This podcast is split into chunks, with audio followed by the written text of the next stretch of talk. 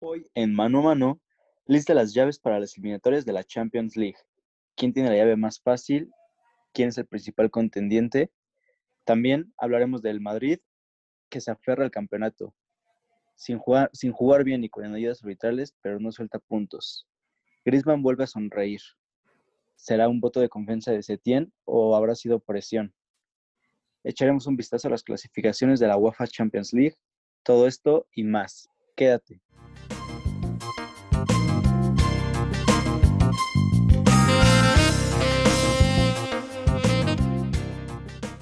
Bueno, hola y, bienvenidos a un programa más de Mano a Mano. Mi nombre es Néstor Vargas y me acompaña mi primo Iván Sacaula. ¿Cómo estás, Iván? Hola, Néstor, ¿cómo estás? buenos días. Eh, que tengan un buen día a todos. Gracias por escucharnos. Muy bien, pues tuvimos unas jornadas, creo que tuvimos dos jornadas técnicamente del último programa para acá, por eso esperamos tantito para subir este programa. Eh, sin embargo, hubo algo muy importante que sucedió este viernes, que fue justamente el sorteo de, clasificaciones de la Champions League. Bendito sorteo, creo que ya nos hacía falta vivir un sorteo así de la Champions. Digo, va a ser un modelo completamente distinto, pero aún así, una Champions siempre va a valer la pena verlo. Sí, un poco extraño, ¿no? Yo creo que incluso a mí cuando me llegó la noticia de que iba a haber sorteo, yo dije, o sea, como todavía faltan las, faltan cuatro partidos de vuelta de, octavos de final, este, entonces de qué iban a hacer el sorteo y bla, bla, bla. Pero resulta que lo que querían hacer era justamente esta, esta llave, se puede decir ya, de, de ruta rumbo a la final, a diferencia de como se ha hecho en otras ediciones, que el sorteo se hace cada vez que, que tú, o sea, que, cada ronda, ajá, que cada ronda se clasifica, saca sorteo. Sin embargo, ahorita quisieron dejar todo listo, también por la situación extraordinaria que estamos, que estamos viviendo. ¿Y qué te pareció el sorteo? Eh, siento muy favorable de un lado y un poco duro del, del otro lado. Vamos a, vamos a hablar técnicamente de los, vamos a hablar de los partidos que ya fueron resueltos, que se alcanzaron a jugar antes de la, de la pandemia. Eh, pasaron el Leipzig, sí, pasaron el Leipzig, el Atlético de Madrid, el Paris Saint Germain y el Atalanta. Esos fueron los equipos que ya habían terminado sus partidos de vuelta. Por tanto, se enfrentan Atlético de Madrid contra el Leipzig y el Paris Saint Germain contra el Atalanta. Esa es la, parte derecha de la llave, vamos a decir. Y del lado izquierdo quedan pendientes eh, los partidos de la Juventus contra el Olympique Lyonnais. El Manchester City, contra, el Real Madrid. Entonces el ganador de esos dos partidos se va a enfrentar en los cuartos. Y en la, en la otra parte tenemos el Barcelona contra el Napoli y el Bayern Múnich contra el Chelsea. Los ganadores de cada partido se enfrentarán en cuartos. Entonces, ¿tú cómo ves ese lado? Yo sí lo veo muchísimo más pesado, obviamente. Veo este lado, el lado izquierdo que acabas de mencionar, creo sin duda alguna que es el lado atractivo de, este torneo de Champions. Eh, yo le pondré ya la palomita al Bayern Múnich. Creo que el Bayern ya tiene la eliminatoria casi resuelta, nada más es trámite. Entonces yo creo que eh, el ganador entre el Barcelona y el Napoli se enfrentaría al Bayern Múnich y ojo aquí, porque quien pase de los dos, creo que el favorito a pasar es el, el Barcelona, creo que todos estamos de acuerdo. Y un Barcelona ahora contra un Bayern Múnich, no sé qué tan conveniente sea para el Barcelona. O sea, recordemos que Barcelona no tiene una temporada a la que nos tenía acostumbrados. Y yo veo a este Bayern Múnich peligroso. ¿Por qué? Porque ya fue campeón de, de su liga y, ahora está 100% enfocado en Champions, entonces eso lo hace un gran contendiente. Mm, aquí si se llega, bueno, quien ganar entre el Barcelona y el Napoli, sí lo veo inferior al, Bayern Múnich. Y del otro lado, un Manchester City Real Madrid, un partido casi resuelto, pero creo que va a ser el partido más atractivo de estos octavos de final. Mm, no, no estoy 100% seguro de que el City la tenga ya, ya segura. pero creo que tiene todo para, para ganar, creo que tiene más juego que el Real Madrid ahorita, entonces yo pondré ahí como favorito al, al City. Del otro lado, pues creo que la Juventus tiene todo para, para avanzar. recordemos que, que, en el partido de ida la Juventus cae 1 por 0 de visita este, contra el León. Sin embargo, no es un, a pesar de no tener gol de visitante, no es un resultado que, que yo creo Imposible. que... exacto, que finiquite la participación de la Juventus. Yo sí creo que van a dar la vuelta. Eh, recordamos también que los, estos partidos en específico, estos partidos de vuelta, sí se van a jugar en los estadios correspondientes, como debería ser estos partidos de vuelta, a pesar de que no haya público, pero sí se va a tener el partido en cada ciudad que tocaba y después de esto nos vamos a ir a Lisboa. O sea, en Manchester City Real Madrid se jugaría en Manchester. Exactamente, ese se juega en, Juventus. Juventus. Olympic Lyonnais se juega en Italia. En Italia y Barcelona Napoli en Barcelona.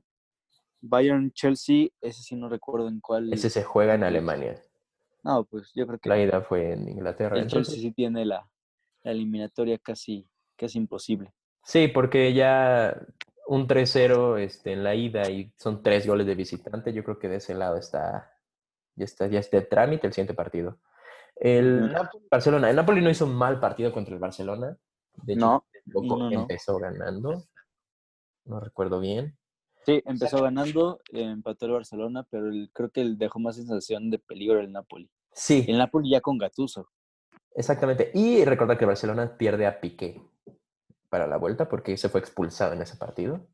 no es baja sensible. No va a estar Piqué. De manera sensible para el Barcelona. Y de manera similar, el Madrid en la vuelta pierde a Sergio Ramos por, por el... Uf, esa sí es una baja. ¿Tú crees que sin Ramos pueden revertir la eliminatoria? se, ve, se, ve, se ve complicado. Este, recientemente, eh, justo en el partido que se jugó ayer viernes, el Madrid, vamos a decir, tuvo un pequeño experimento de lo que es jugar sin Ramos, porque también estuvo, estuvo este, castigado por acumulación de, de amarillas. Y Militao no tiene el peso de Ramos. Sin embargo, podría, pues al final es el único que tenemos para cubrir y habría que adaptarse. Yo sí lo veo muy complicado. yo, yo creo en la remontada, pero también vamos a analizar los últimos juegos que ha tenido el, Madrid, que han sido muy sencillos, muy poco brillantes, que de eso hablaremos en unos minutos. Y el City, que anda en cuanto a producción de juego y, la, vamos a decir, su, en cuanto a show incluso, anda mucho mejor. Entonces, va a ser un partido muy complicado. La ventaja que tenemos es que, a pesar de ser de visita. ¿Tenemos? ¿Tú vas a jugar o qué? Sí, yo siempre juego con el, con el Madrid. es que de visita, que, te quiero preguntar cómo lo ves tú. O sea, ¿qué tan importante o qué tan relevante haya sido el que sí se jueguen los partidos en los estadios correspondientes? Porque al final del día no hay público. Y yo creo que la desventaja del visitante siempre recae no solo en la localidad, sino en el público, exactamente, en tener a todo el público en contra.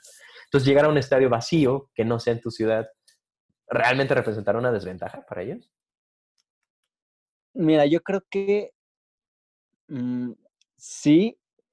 ¿En qué sentido? En el sentido en que el local de ese partido, en este caso el, el City, pues, en su estadio se siente cómodo. Creo que todos los equipos en sus estadios, como locales, se sienten cómodos. O sea, cómodos con el estilo de juego, etcétera. Ahora, no tiene el mismo peso que tendría con la afición, evidentemente, porque quieras o no, la afición es un gran peso. O sea, es un gran peso y es un gran aporte que le da el equipo. O sea, con, con ese aliento a, a buscar el partido, a buscar el gol que, haga falta. O sea, el público sí es importante para, para el fútbol. Entonces, mm, yo creo que hoy en día los que van de visitante no la tienen complicada por eso, pero pues de cierta manera el local tiene esa ventaja de sentirse cómodo en su estadio. Sí, una, una, pequeña comodidad. Em, El Madrid va en contra también de goles de visitante porque recibió dos. Ahora, el Madrid no tiene un resultado imposible, ¿eh? O sea, el Madrid nada más eh, perdió 2-1, dos goles de visitante del City, pero pues, digo, el Madrid tiene uno. O sea, necesitaría meter dos en el estadio del City para, para poder este, avanzar. Sí, esa, es la, esa es la cosa, que sobre el papel un 1-2 nunca ha sido algo que finiquite una eliminatoria, no realmente. Creo que aquí el problema es cómo estás viendo tú al Real Madrid, ¿no?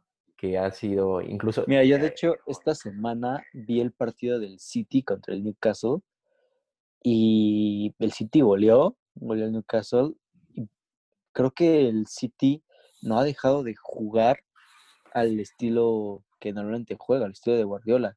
O sea, si hoy me preguntas a qué equipo de la Champions League en general veo mejor en, cuanto al estilo de juego, sí te diría que el City. Creo que el City sigue, o sea, mejor conectado, como que se ve que no perdieron tanto, tanto ritmo.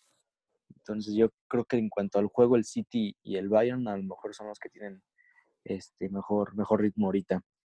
¿Y no, no, no crees que también por ese lado, pues sí, es complicado. Porque como bien lo vamos a tocar en, este, más adelante, el Madrid no tiene el estilo de juego que se esperaría.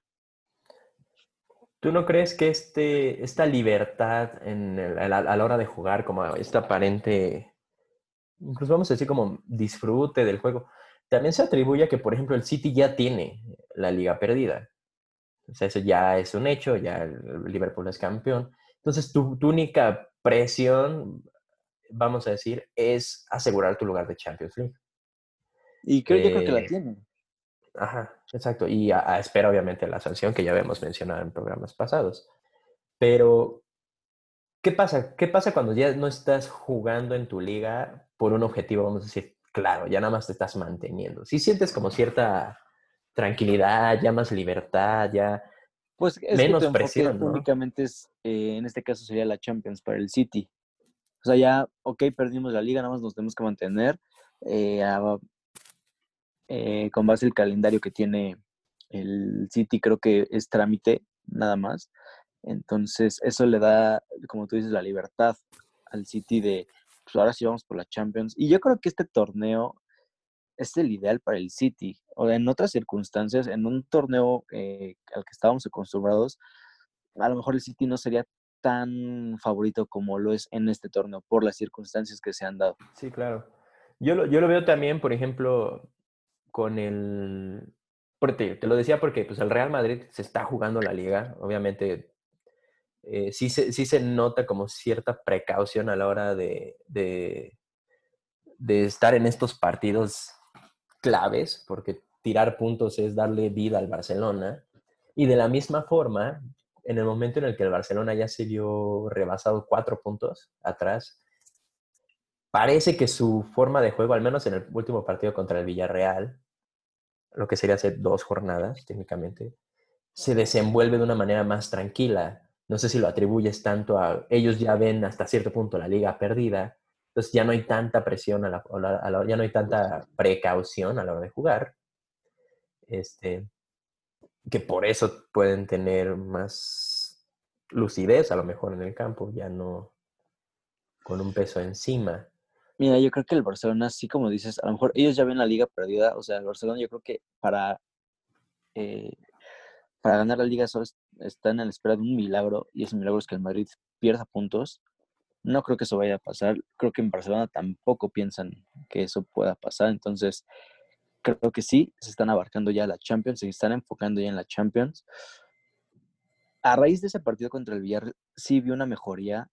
Y esto después del empate contra el Atlético, sí vi una mejoría en el equipo, sobre todo en el caso de Griezmann. Pero no siento que con esto le alcanza al Barcelona para, para ganar esta Champions, ¿sabes? No, no, no lo creo, ojalá, ojalá. No lo veo así. Entonces, pero sí, como tú dices, creo que Barcelona también ya tiene esa libertad de decir, bueno, mejor nos vamos por la Champions. En la liga pues, no vamos a perder nuestro lugar de Champions. Pues, ya nos, nos, abarcamos plenamente en el torneo. Ahora también, como, o sea, Y es el mismo quedan... caso que el Atlético, ¿eh? El Atlético ya tiene perdida la liga y ahorita se, se abarca en Champions. Sí, totalmente. Pero hay, hay, sí hay un pequeño espacio. Usualmente la Champions se juega intercalada, obviamente, con las ligas, ¿no? Entonces, como que mantiene cierto ritmo. A veces la pauta de cómo vas a desenvolverte en, en la Champions tiene que ver con tus actuaciones recientes en la, en la liga. En este caso, por ejemplo, la Liga Española se acaba la semana que entra. Eh, la Premier se acaba para el 26 de julio. Entonces, hay un pequeño espacio porque el primer partido, al menos para los que le tienen pendiente los partidos de vuelta, son el 7-8 de agosto. Entonces, habrá que una o dos semanas para algunos equipos entre que se termina su liga y empieza la Champions. ¿Podría representar esto? O sea, ¿tú crees que esto podría representar, nos podría dar un cambio drástico en cuanto a cómo cierren la liga, cómo empiecen la Champions, por decirlo así? Que no veas al mismo equipo, o no crees que, seas tiempo, que sea tiempo suficiente para, para que veamos dos equipos distintos, por decirlo. Mm, Yo creo que sí podríamos ver sorpresas. Mira, no necesariamente necesitas un mes para llegar en, en buena forma. Hay equipos que pueden cerrar mal su liga y en Champions cierran o con todo, o sea, como no se les vio en, en su respectiva liga. Entonces yo creo que sí, podría, podría suceder. Espero que esa sorpresa sea con el Barcelona. Eh, entonces no, no lo descarto. No lo descarto de ningún equipo. Igual del Madrid, no lo descartaría. Sí, puede ir para ambos lados, ¿no? Tanto cierro bien, empiezo mal, o empe- acabé mal la liga y arranco muy bien. Porque, ¿Sabes qué equipo siento que está cerrando bien? El ¿Cuál? Napoli. sí, Siento que el Napoli está cerrando bien la liga italiana. O sea, no ha perdido. Eh, no- la verdad, no les mentiría. No he visto los partidos de Napoli, pero he escuchado que sí ha habido una mejoría en el equipo. Mm, Que Gat- Gattuso no es un estilo ofensivo, pero que defiende bien. Y yo creo que eso es lo que le hace daño al Barcelona. Que el Napoli se va a cerrar, va a defender, y eso es peligroso para los contraataques. sí, la, defensa llega a ser también, justo en estas contras, la defensa puede ser un problema para el Barcelona. Este, bueno, ya hablamos de la llave pendiente, vamos a decir. Eh, hay un posible, ¿te imaginas? Hay un posible Juventus Madrid en, en cuartos de final. El, el regreso de Ahí únicamente es el morbo por Cristiano Ronaldo. por Cristiano. Sí, sí, pero sí. Sí se siente, sí se siente. Sería muy interesante ver este, a Ronaldo jugar contra el Madrid. Eh, yo también creo que el Barça sí, sí pasa contra el Napoli. La prueba va a ser obviamente el Bayern Múnich. Y del otro lado, creo que tenemos, es muy curiosa la otra llave porque van a llegar equipos que nunca han ganado la Champions. O sea, fuerzas vamos a tener un finalista que nunca ha ganado la Champions League. Lo que es el Leipzig de Alemania, el Atlético de El Madrid, el Atlético. Paris Saint Germain y el Atalanta. El Atlético ha llegado a dos finales, ya sabe lo que es jugar una final, pero no sabe lo que es ganarla. Exacto, se ha quedado muy cerca, muy, muy cerca, pero no la ha conquistado. El París, además de, la, a pesar de la inversión que se ha hecho en este equipo, no ha logrado romper la, últimamente esta barrera, creo que de, cuartos, porque no lo hemos visto en semis desde esta, ni siquiera con Zlatan, mucho menos con Neymar ni Mbappé. Entonces, no han logrado romper esta barrera. ¿Tú crees que le ganen al Atlanta? Me voy a atrever a decir que el Atalanta va a ganar este partido. Creo que el Atlanta va a ser el caballo negro. Me gusta, me gusta. Es un equipo que está jugando muy bien. Va tercero en su liga. eh, seguramente lo vamos a ver en Champions el año que entra. Y, bueno, yo creo que comandado por el Papu, sí podría dar una sorpresa. Vamos a recordar que el París batalló contra el Borussia en, en los en el partido de ida, creo que fue, con Haaland este, en la delantera, pierden 2-1. Según yo, Haaland se pierde el partido de vuelta y ganan 2-0. Entonces, tampoco fue un partido muy lúcido. Entonces, obviamente sus debilidades tienen. El Atalanta, Sí, no, pues, No, yo, yo no veo el París como ese equipo fuerte. La verdad creo que en su liga la tienen muy fácil, pero en Champions ahí se las ven negras. Y Entonces- creo que no tienen el técnico, un técnico capaz de, de hacer brillar este equipo. Entonces, yo por eso me atrevo a decir que la Atlanta va a ganar. Y de la otra llave, Atlético Leipzig, mm, creo que gana el Atlético. Y me atrevo a decir que el Atlético va a ser el primer finalista. Un Leipzig que saca al Tottenham. eh, partido de ida 1-0, partido de vuelta 3-0. O sea, ni metió las manos el Tottenham. Pero recordar que Timo Werner, que es su delantero, ya no está en el equipo porque lo compró el Chelsea. Entonces, Y no puede jugar esta, no. Lo que resta de esta Champions. eh, creo que sí. Porque que sí todavía no podrá. está, todavía no llega al Chelsea, según yo. Es que por, eh, por cuestión de calendario es probable. Lo que sí es un hecho es que no juega, obviamente no va, ya no está en el Leipzig, ya no va a estar ahí, entonces pues el Leipzig pierde a su a su delantero estrella, ¿no? Yo creo que al, al jugador que, que los ha llevado a esta instancia. Porque mira, el, el Tottenham de Mourinho, pues, no ha hecho nada sobresaliente. No lo hizo en Champions, no lo ha hecho en la Liga. Entonces, creo que fue justo ganador el, el- el club alemán. Sí. Creo que no va a jugar con el, con el Chelsea, pero tampoco va a jugar con el Leipzig. Entonces, pues triste que haya que, incluso por calendario, porque obviamente en una situación regular, sí lo habrían tenido para, para este partido. Que aún pero teniéndolo, no creo que venciera al Atlético. Digo, todo puede pasar. Un Atlético que, teniéndolo, no, no creo que vencieran, que puedan vencer al, al Atlético del Cholo. un Atlético que tuvo un partido impresionante. Bueno, vamos a decir una eliminatoria, unos, unos, unos octavos impresionantes contra el actual campeón que fue El Liverpool. el Liverpool, sí, que se confía en la vuelta. El Atlético gana 1-0 en, en el Wanda Metropolitano. Y en la vuelta un partidazo, un partidazo. 3-2 quedan. Creo que fue el gol de último minuto, ¿no? De, de Llorente. Este, sí, sí, es el gol de Llorente que obliga a la extensión. El partido lo tenía el Liverpool tramitado, aparentemente. Iba con un cómodo 2 a 0 y con eso ya está clasificado. Se descuidan en los últimos minutos. Llorente anota, obliga a tiempos extra. Llorente vuelve a anotar. Y Morata ya Y termina. Morata finiquita la serie.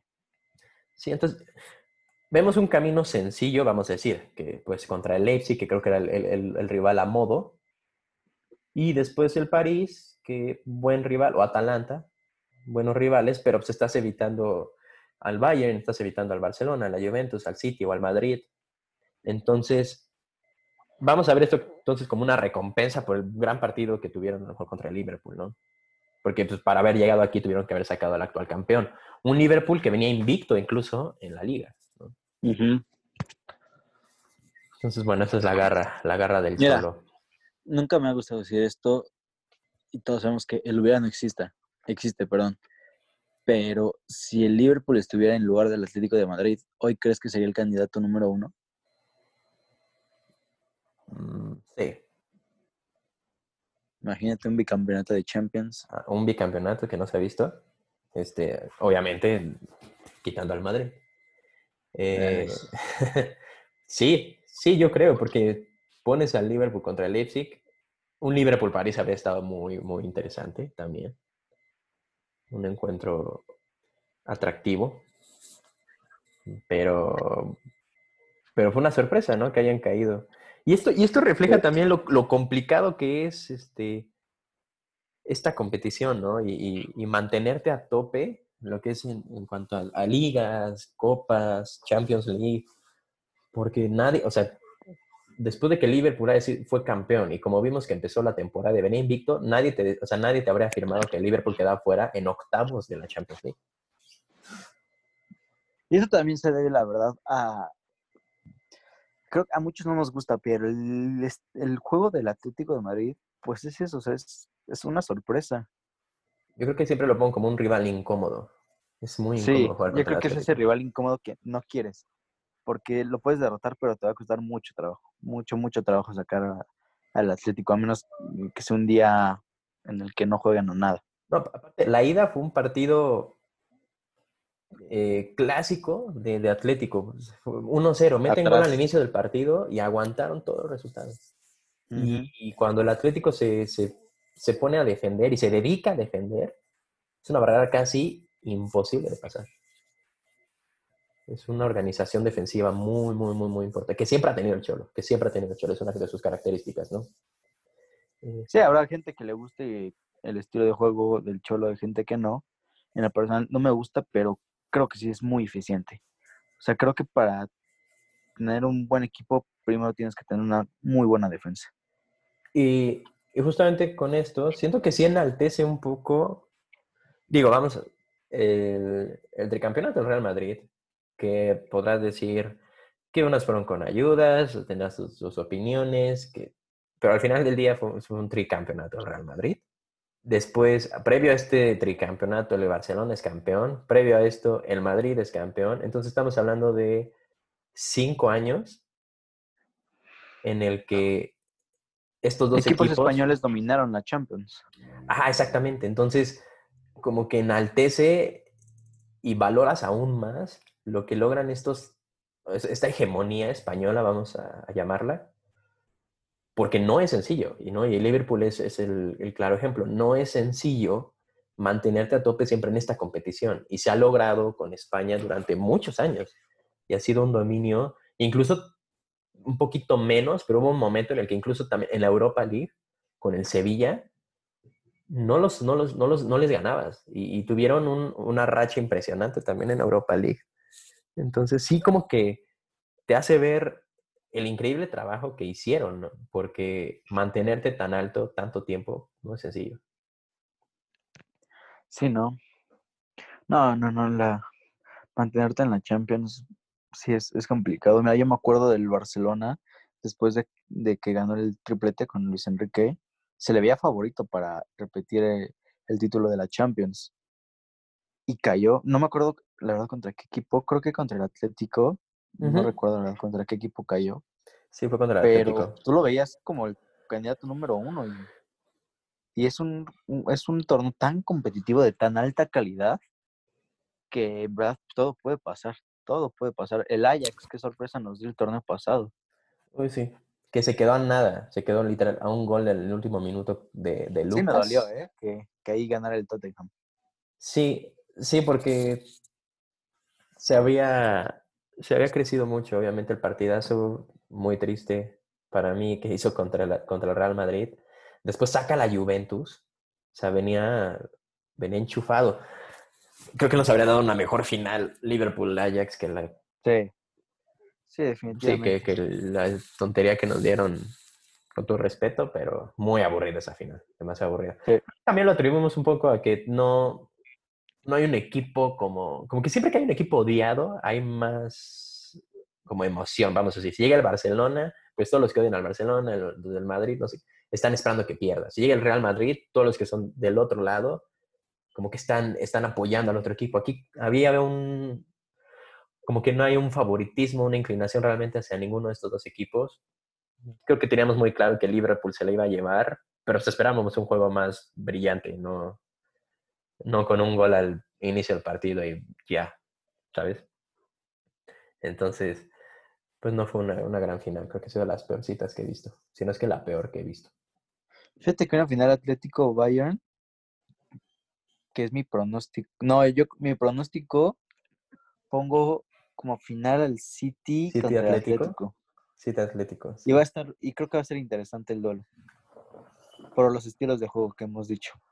Un equipo ofensivo, llámese, bueno, llámese el City o el Bayern, contra un equipo casi, mm, si no es que en su totalidad defensivo. Y creo que es un encuentro que no hemos visto, ¿eh? Porque no, no recuerdo el último City Ahora Atlético. imagínate el, el City Atlético, imagínatelo en la final, dos equipos que no han ganado la Champions y los dos van a luchar por su primer título. Creo, creo Me que esa gustaría, sería. me gustaría esa Sí, sí, sí. Esa sería una final poco común para un torneo en sí poco común, ¿no? Y, y se apunta a eso, se apunta a eso. Aunque, quién sabe, en, un- en una de esas, me recuerda, es- esta llave me recuerda un poco a la del Mundial de Rusia, en el que había un lado que fue el de Croacia, que no se veía complicado, que no fue tan complicado, y del otro lado Francia, que tuvo que vencer a buenos rivales para llegar a la final. Y pues en la final siempre tenemos a este, vamos a llamar a este clásico gigante, a este buen equipo histórico contra una sorpresa, ¿no? A mí, ¿sabes a cuál me recuerda más? Al Mundial de Sudáfrica. O sea, España. ajá, dos equipos que nunca habían ganado el título. Sí, sí, sí, esa, esa- esa podría ser un- una posibilidad. Pero a lo que iba es que parece que el 90, 80% de las veces siempre terminan ganando los mismos. Es, lo que, es a lo que voy. Sí.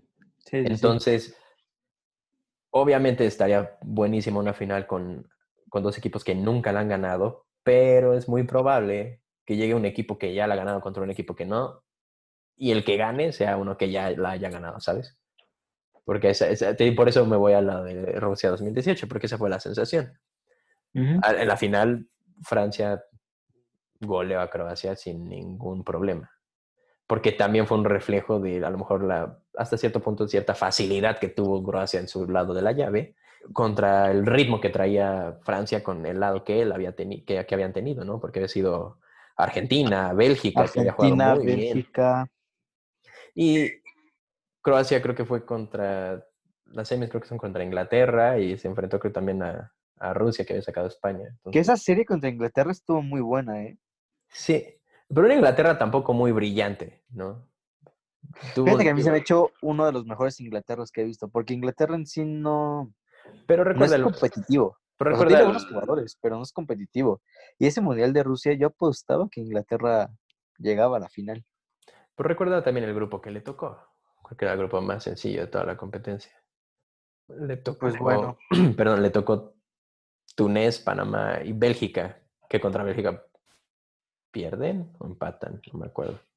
Pero Panamá y, Tun- y Túnez, entonces, que era el primer mundial de Panamá, si no me equivoco. Fue su primer Mundial. Bueno, entonces, ojalá, Y ojalá, para cerrar ojalá esto- nos, nos, nos den una final atípica y que no sea que ganen los de siempre. Digo, si es que no pasa el Madrid, ¿verdad? Para cerrar esto, ¿cuál es tu pronóstico de la final?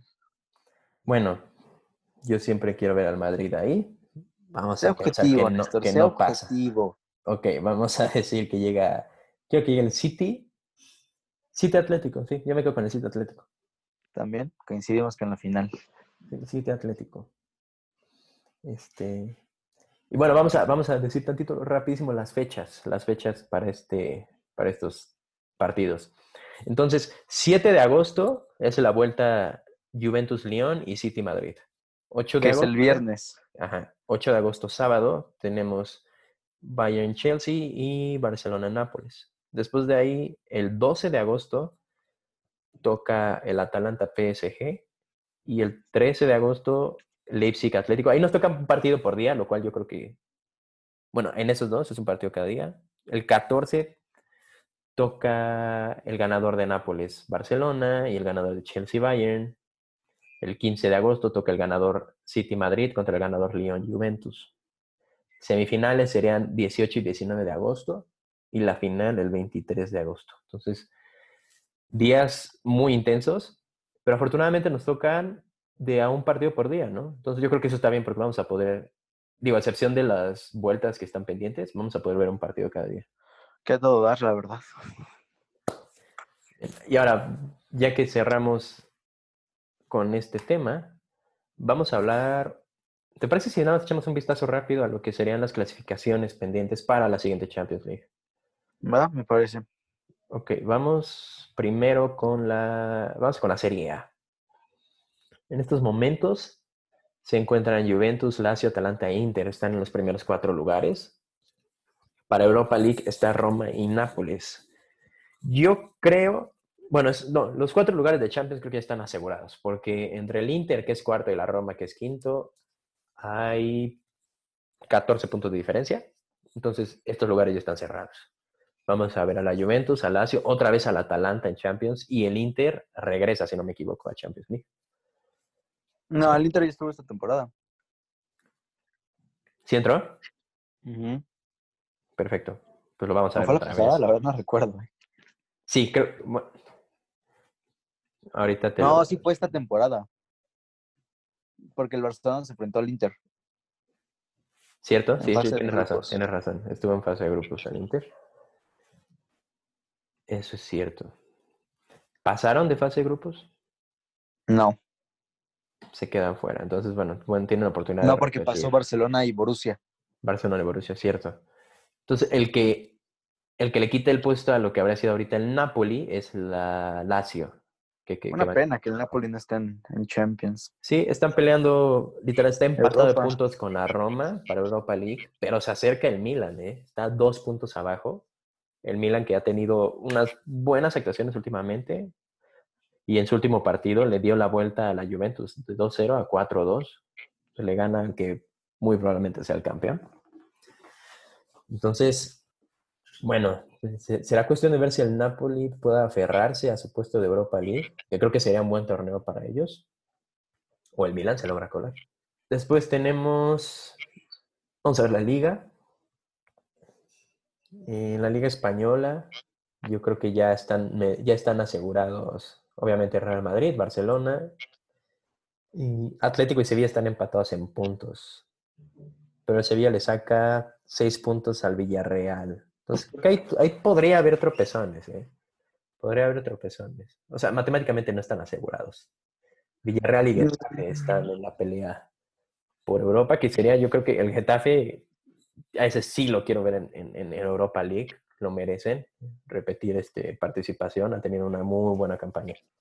Y el Villarreal regresó muy bien también de, la, del parón de la pandemia. Sí. Y ha escalado bastante. Muy cerca ahí la Real Sociedad de, del, Getafe, dos puntos nada más, entonces es cuestión de que ellos se aseguren. Y el Valencia todo está en la lucha de, Europa League porque ya quedó fuera de la Champions. Que pobre Valencia porque es un equipo que normalmente yo considero un buen competidor y ahorita se tropezó bastante. Y estuvo en Champions. Sí, yo creo que sabemos que que fuera del Real Madrid y Barcelona, equipos competitivos en la Liga Española es el Atlético, el Valencia, el Sevilla y en algunas ocasiones Atlético y la Real Sociedad. Sí. Sí, un Valencia que estuvo ahorita en Champions League y fue eliminado justamente por el Atalanta. Entonces, a ver si alcanzan, ¿no? Y una, una, una medio triste que es la de la Premier League, porque Raúl Jiménez cada vez está más lejos. Está cada vez más lejos de, Champions, pero yo lo veo cerca de Europa. Ojalá, ojalá con que tenga, con que tenga participación europea, yo creo que el Wolverhampton estaría muy bien. El problema es que ha tenido dos muy malos resultados, que hay contra el Arsenal y contra su rival inmediato, que es el Sheffield United, que ha tenido una temporada muy buena, muy buena el Sheffield y están ahí, ahí. Recuerda que habíamos dicho que la última jornada iba a ser muy decisiva, si es que matemáticamente no ya estaba todo decidido, porque se enfrentan equipos que están directos en la lucha. Liverpool ya está, Manchester City sí lo veo. Este, Pero habrá que ver qué, cuál es la decisión de, del TAS. Exactamente, a, a, espera de esa decisión. Y sigue Chelsea, Leicester y Manchester United. Leicester recién empató con el Tottenham. Eso le ha ido mucho al Chelsea para subir al tercer lugar. Entonces, todo está medio cerradón. Estaba más cerrado hace, en el programa pasado. Creo que habíamos visto que había muy pocos puntos de diferencia. Ahorita, dos jornadas después, ya se separa un poco. Ya son seis puntos entre el United y el, y el Wolverhampton. Y el Wolverhampton. Pero pues, creo que tendremos un par de sorpresas en la Champions. Los de siempre seguramente ahí estarán. Muchos ya están asegurados.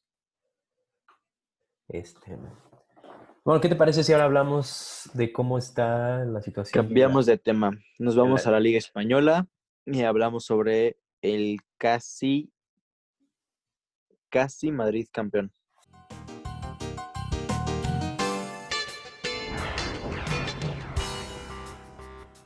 Como mencionamos, un Madrid que no ha sido nada brillante. Yo que he visto los partidos, no son partidos en los que me divierta, me emocione, pero me voy obviamente feliz y satisfecho con, con los resultados. Suelen ser partidos que el Madrid, como habíamos mencionado, se había, solía dejarse puntos, ¿no? En, en partidos como de tensión, no exactamente contra equipos muy competitivos, pero era donde caía una falta de concentración. Ahorita yo creo que están tan concentrados en la victoria que, que se aferraron mucho al, al unocerismo en los últimos, en los últimos resultados. Eh, incluso dos partidos ganados con, gol de, con goles de penal de Sergio Ramos, que parece que no falla. Trae una, una racha de, de penales impresionante, Sergio Ramos pero no, no ha sido, no ha sido un Madrid brillante, que es lo que preocupa en cara ¿no? a los partidos de Champions. El nivel de juego. Pero según yo consideran en sí nunca los partidos del Madrid eran brillantes. O sea, y esto hablo desde la primera etapa. No brillantes, a lo mejor tácticamente tampoco, pero había, había, había goles. Hay que recordar que estaba Cristiano Ronaldo, ¿no? Más que nada. Entonces, eh, había más goles. Eh, aquí el problema es que tenemos 2-0, 1-0, 1-0, 1-0, ¿sabes? O sea, 3-1-0 al hilo, un 2-0 ayer. O sea, con la mínima. Exactamente, con el mínimo requisito, pero al final del día no dejan de, de ganar. O sea, son 24 de 24 puntos posibles desde que se regresó. Y esto se, se relaciona obviamente con, con la situación del, del, Barcelona. Que podrá haber polémica arbitral, que penal, no penal, era fuera de lugar, no era fuera de lugar, pero no puedes olvidar que en la reanudación de la Liga el Barcelona dependía de sí. A ver, Néstor, siendo, siendo justos, ¿cuántos partidos del Madrid en los que ha, ha, sido victorioso se deben a un penal? A lo mejor no un penal que haya sido el gol decisivo, pero influyó en el marcador y con este me refiero al de la Real Sociedad. Bueno, hubo penal contra el Alavés, hubo penal contra el Athletic Club, que es el pisotón de Marcelo. Hubo un penal contra el Get. Y que después Getafe. Sergio Ramos hace un pisotón y no lo marcaron. Un pisotón involuntario. Que es que ahí, ahí no, no, no, cabe. Vamos a, vamos a verla. Sí son dos pisotones, pero ¿cuál es la diferencia entre jugadas? Que según yo de entrada, Raúl García estaba en fuera de lugar en el momento del pisotón. Para empezar. La otra, el pisotón a Marcelo se lo hacen para querer quitarle el balón. Es, un, es una jugada defensiva. Es, un, es una jugada directamente del jugador, vamos a decir, atacando a Marcelo, intentando quitarle el balón a Marcelo y en esa acción viene el pisotón en el área. El pisotón de Sergio Ramos a Raúl García, el balón ni siquiera está cerca de ellos, es una jugada que está en la banda. Y sí, sí lo pisa, Sergio Ramos va caminando y lo pisa, pero quita, o sea, quita, quita el equipo y quita el otro penal a lo mejor marcado y si tú estás en un partido y pisas accidentalmente al delantero, tu defensa, sin intentar quitarle el balón, sin estar defendiendo, vamos, si tú marcando lo pisas por accidente, pues eso no es penal. Aquí la diferencia es que sabes que el balón iba al área. No lo sabemos porque además si hubiese ido al área, estaba en fuera de lugar. Entonces, creo que ahí sí no ya entramos pues. una polémica muy, muy forzada. Porque decían si se marca uno, se tiene que marcar el otro. Y son jugadas totalmente distintas. O sea, te acepto más polémica en, en otros penales. Bueno, pero el Madrid ha salido victorioso por penales. Uh -huh, uh -huh. Y algunos polémicos. Sí, sí, sí, sí, independientemente. Eh, contra el español es 1-0, pero es el taconazo de maravilloso de, de, Benzema. Al Mallorca le gana sin penales, vamos a decir. Es el tiro libre de Sergio Ramos. El de la Real Sociedad, creo que es el, el penal a, a Vinicius, si no me a equivoco, Vinicius. que habíamos platicado, y el, el hombro de, de, Karim Benzema, ¿no? Nah, eso no fue hombro, fue mano, pero bueno. pero sí, está, sí, sí vemos una, una, constante como hacia abajo, al menos ya, ya más, más alejados de polémica. Pero, lo repito, no, quita, regala, di lo que quieras de los árbitros, pero independientemente de eso, el Barcelona llegó. Sí, o sea, la virtud del Madrid es que no ha dejado ir puntos, o sea, ni Ajá. siquiera un empate. Ajá, podrían regalar todo lo que fuera. Se nah, pues con regalos cualquiera. Se puede discutir, pero el Barcelona tenía ventaja al momento del el regreso de la liga, ¿no? Dependía de sí mismo. Sí, sí, sí, sí, y todo, y todo se cayó con el empate en Sevilla, y de, ahí el equipo viene en declive. Entonces, sí, estamos viendo Madrid. Con el Sevilla, empate con el Celta, empate con el Atlético. Sí, falta de concentración más que nada. Y bueno, contra el Celta, el Celta hizo un gran partido en ese, en ese encuentro, un golazo. sí, pero la última jugada no era falta. Tú dices que no era falta. El gol de, de Iago Aspas, que es un golazo, hay que reconocerlo, pero no era falta. ¿Le atribuyes también este tipo de malos resultados al planteamiento de Setién? Mm, ¿O es más a los jugadores? Creo que Setién en lo que se equivoca. Mm, creo que no hay, no hay un entendimiento entre, cuerpo técnico y, jugadores. Eh, a eso también atribuyele que, en mi opinión, Setién no hace los cambios que debería de, los hace tarde, a veces mm, incongruentes. No sé, no me gustan mucho de sus cambios. Que ahora algo que me ha gustado de la gestión de Setien es la sorpresa de Ricky, de Ricky Push. Sí, como he dicho, también un poco más de continuidad a, a, a, la, a la Masía. Sí, sí, sí, sí. A la Masía que es Anzufati, Ricky, hay un, ¿cómo se llama este defensa? Ah, siempre se me va el nombre de este defensa.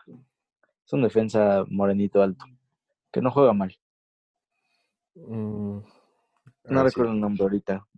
Pero sí, o sea, creo que eh, el, problema del Barcelona, yo pensé en un inicio cuando, cuando reinició la actividad de la Liga Española, o sea, veía este Barça y veía a un Lionel Messi mm, como que queriendo ir por todo, ¿sabes? O sea, como que sí lo vi muy, muy entusiasmado.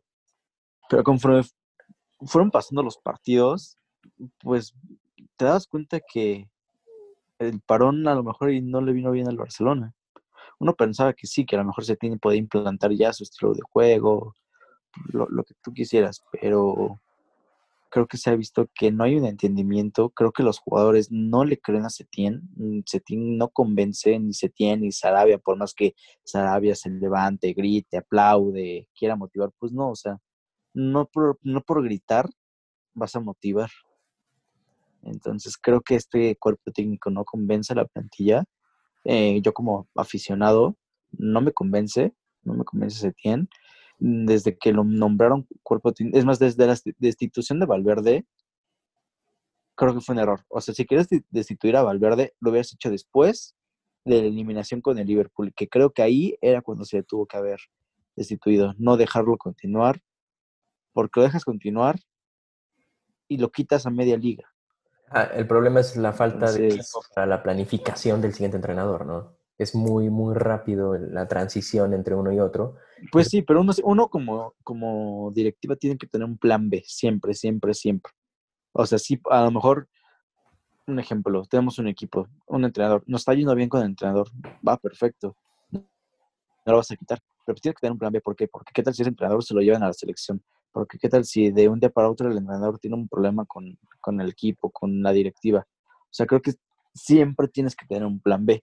Y el Barcelona no lo tenía, no lo tenía. Cuando empezó la crisis con Valverde, que para mí era todavía esa crisis, entre comillas, de, con Valverde mejor de la que se tiene ahorita con Setién, ahí fue cuando buscaron a Xavi.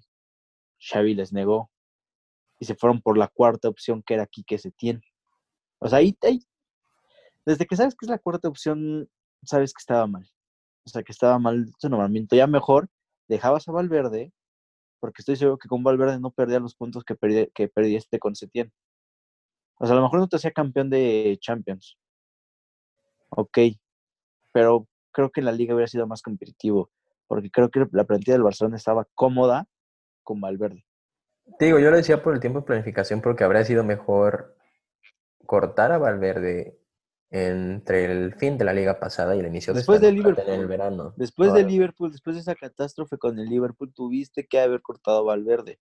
¿Por qué? Porque no era la primera vez que sucedía que llevabas ventajas sobre el rival y en la vuelta ni las manos metías. Y esta, esta planificación que dice directiva, yo creo que el defensa del que tú estás hablando es Ronald Araujo. Ah, Araujo, eso. eso ok, a eso voy. Esta planificación también, o sea, si tú volteas a la banca del Barcelona, no hay nombres pesados. Digo, de entrada, Frankie de Jong está lesionado, un Titi lesionado y Usman Dembélé lesionados. Dembélé para variar, ¿no? Otra vez, roto. Eh, tienes de la, de la Masía, tienes a Iñaki Peña, Ronald Araujo, Dani Morer, eh, Ricky Puig, Alex Collado, Monchu, Jorge Cuenca y Ansu Fati. Son ocho de la Masía y después está Braithwaite, Vidal y Neto. Entonces, es una, es una banca también repleta de jugadores jóvenes, que está bien. No es una banca de renombre. Está bien para, para lo mejor para el ritmo que tiene ahorita la liga, para dar minutos, pero ponte esta, o sea, al final del día, ponte esta banca en el inicio de la temporada que entra ya normal. Como tú dices, no hay jugadores pesados, no hay jugadores, no, estás dependiendo demasiado, en, no hay revulsivos, vamos. Porque Vidal no es, eh, ya no, ya no representa este súper revulsivo al juego. Tal cual. Es un buen cambio, pero ya no te va a dar a lo mejor. Vidal es más para guardar la pelota. Para guardarla, para tenerla revolutivos, pues sí, no, en sí no hay revolutivos esta temporada. Ansu Fati, ese es un buen revulsivo por la velocidad que tiene. Um, y creo que ya, la verdad. El problema cae. ahora, con, el, con la llegada de Lautaro Martínez, sí me gustaría ver cómo acomodan a la plantilla, porque tienes a Dembélé, tienes a Lautaro, tienes a Griezmann, tienes a Ansu Fati. Cierto. El problema, el problema hasta ahorita es que si no te está funcionando el equipo con tus titulares y algo está saliendo mal, volteas a la banca y no, es, no digo que sean malos jugadores los jóvenes. No, no son, malos. Jóvenes, ¿sabes? O sea, no puedes depender. Pero tienen la experiencia. Sí, no puedes depender de un jugador de 18 años para que te cambie todo el partido. Que tiene la capacidad, porque Ansu Fati sí llega a revolucionar. Ricky Puy sí, sí llega a revolucionar. Pero vámonos a partidos de mayor calidad. Vamos ahorita en la Champions, ¿no? Contra un Bayern. Ajá, exactamente. ¿Crees que a Ansu le, le Exactamente. bastaría? Son escenarios que ellos necesitan, obviamente, forjar experiencia y carácter, pero lleva tiempo al final del día. Lleva tiempo. Y en estos momentos, pues sí, sí, sí. Yo sí lo veo como algo preocupante, al menos. Sí, sí, sí es preocupante.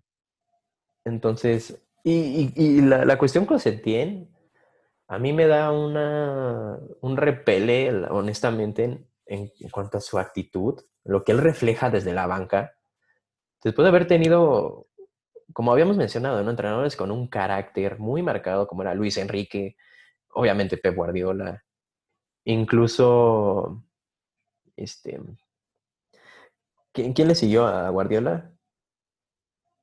Tito Villanova. Tito, Tito, también. O sea, carácter, parado en, en, en, en el Tata. La, el Tata gritaba, movía. Tú ves a Setien, está, está, parece que está acostado en la banca. No sabe qué hacer.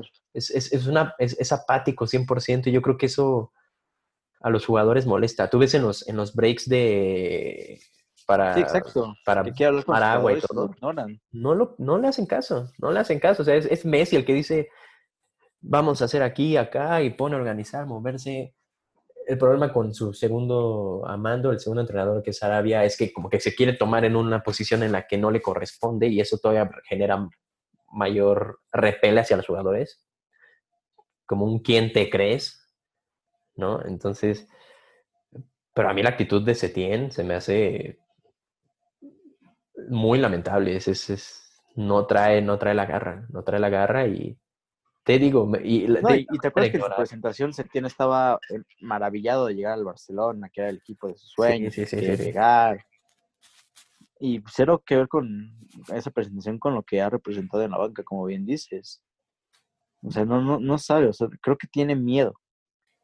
Creo que el Barcelona sí le quedó muy grande. O sea, que yo creo que Setién sí, era, sí es entrenador para equipos como el Betis, de media, de media tabla hacia abajo. Ándale. Y bueno, el pequeño acierto que tuvo últimamente fue que volvió a poner a Grisman y parece que, al menos el partido contra el Villarreal, funcionó muy bien. Grisman hizo un golazo, se le ve ya sonriente. Este, se ve una buena asociación con Messi, tuvo un, un, un buen gol. y, ves este juego contra el español, hace una buena jugada a Grisman, Messi dispara, le tapan a bola, le cae de rebote a Suárez, gol. Y ves a Griezmann celebrando con Messi. O sea, parece que destapan esos rumores de que había un conflicto ahí. A lo mejor no hay, no había un entendimiento futbolísticamente. Como bien lo comentaste en, el programa pasado, no, no se necesita ir a cenar con las esposas para que tengan un gran juego. Creo que los tres de adelante tienen un gran juego individual. A lo mejor Suárez es el que mm, ahorita le está pasando mal porque no tiene el nivel que se necesita, pero eso sí, aunque no tenga nivel, es un killer. Es un killer y, él te puede resolver un partido no teniendo un nivel extraordinario.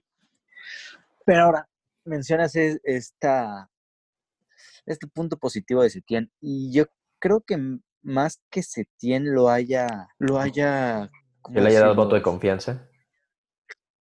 Ajá, yo creo que fue más la presión que se le dio por el cambio que hizo eh, contra el Atlético de Madrid, que te acuerdas que fue al minuto 90, o sea, ya para qué te servía. Sí, una, falta de respeto, ¿no? Yo, yo creo que a, raíz de eso fue que la presión se le vino a Setién y dijo, pues tengo que meter a Griezmann desde un inicio. Es que es, es este absurdo, ¿no? Guardar a un jugador de, esa, de ese calibre, porque, como habéis dicho, la calidad no, no está en No era absurdo porque creo que Ansu Fati sí estaba en mejor nivel que Griezmann. Pero son los que jugara más tiempo. Y cuando alguien está en mejor nivel, pues la verdad hay que ponerlo. Creo que también es, es, adaptar, ¿no? A, a Griezmann a tu plan de juego. Como tienes este jugador, no adapta, adapta la alineación, adapta el esquema para que quepa.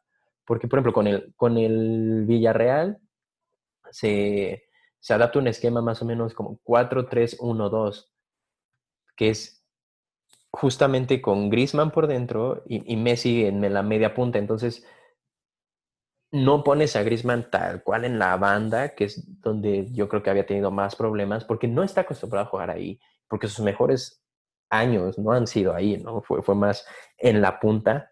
Entonces cierras, obviamente, las bandas y mejor pones a Messi como, vamos a decir, como playmaker en la media punta para que pueda tener una mejor asociación entre Suárez y entre Grisman. Que yo creo que es lo que hacía falta, era adaptar el esquema. No, no lo puedes, o sea, no puedes quedarte en la necedad a lo mejor de tenerlo en la banda. Ahora, si va en la banda, obviamente, pues vas, vas con Ansu Fati. O Dembélé cuando está, ¿no? Pero no es el caso ahorita.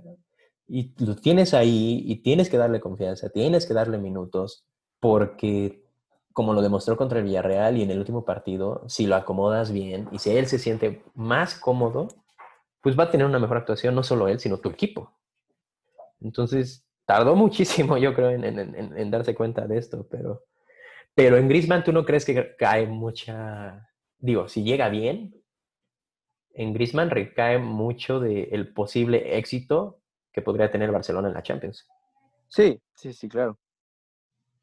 Sí, no, como si llega bien, en Grisman tú tienes una oportunidad y tienes una llave más para poder plantarte contra el Bayern. Y bueno, al menos tener una victoria cómoda contra el Napoli y plantarte frente al Bayern.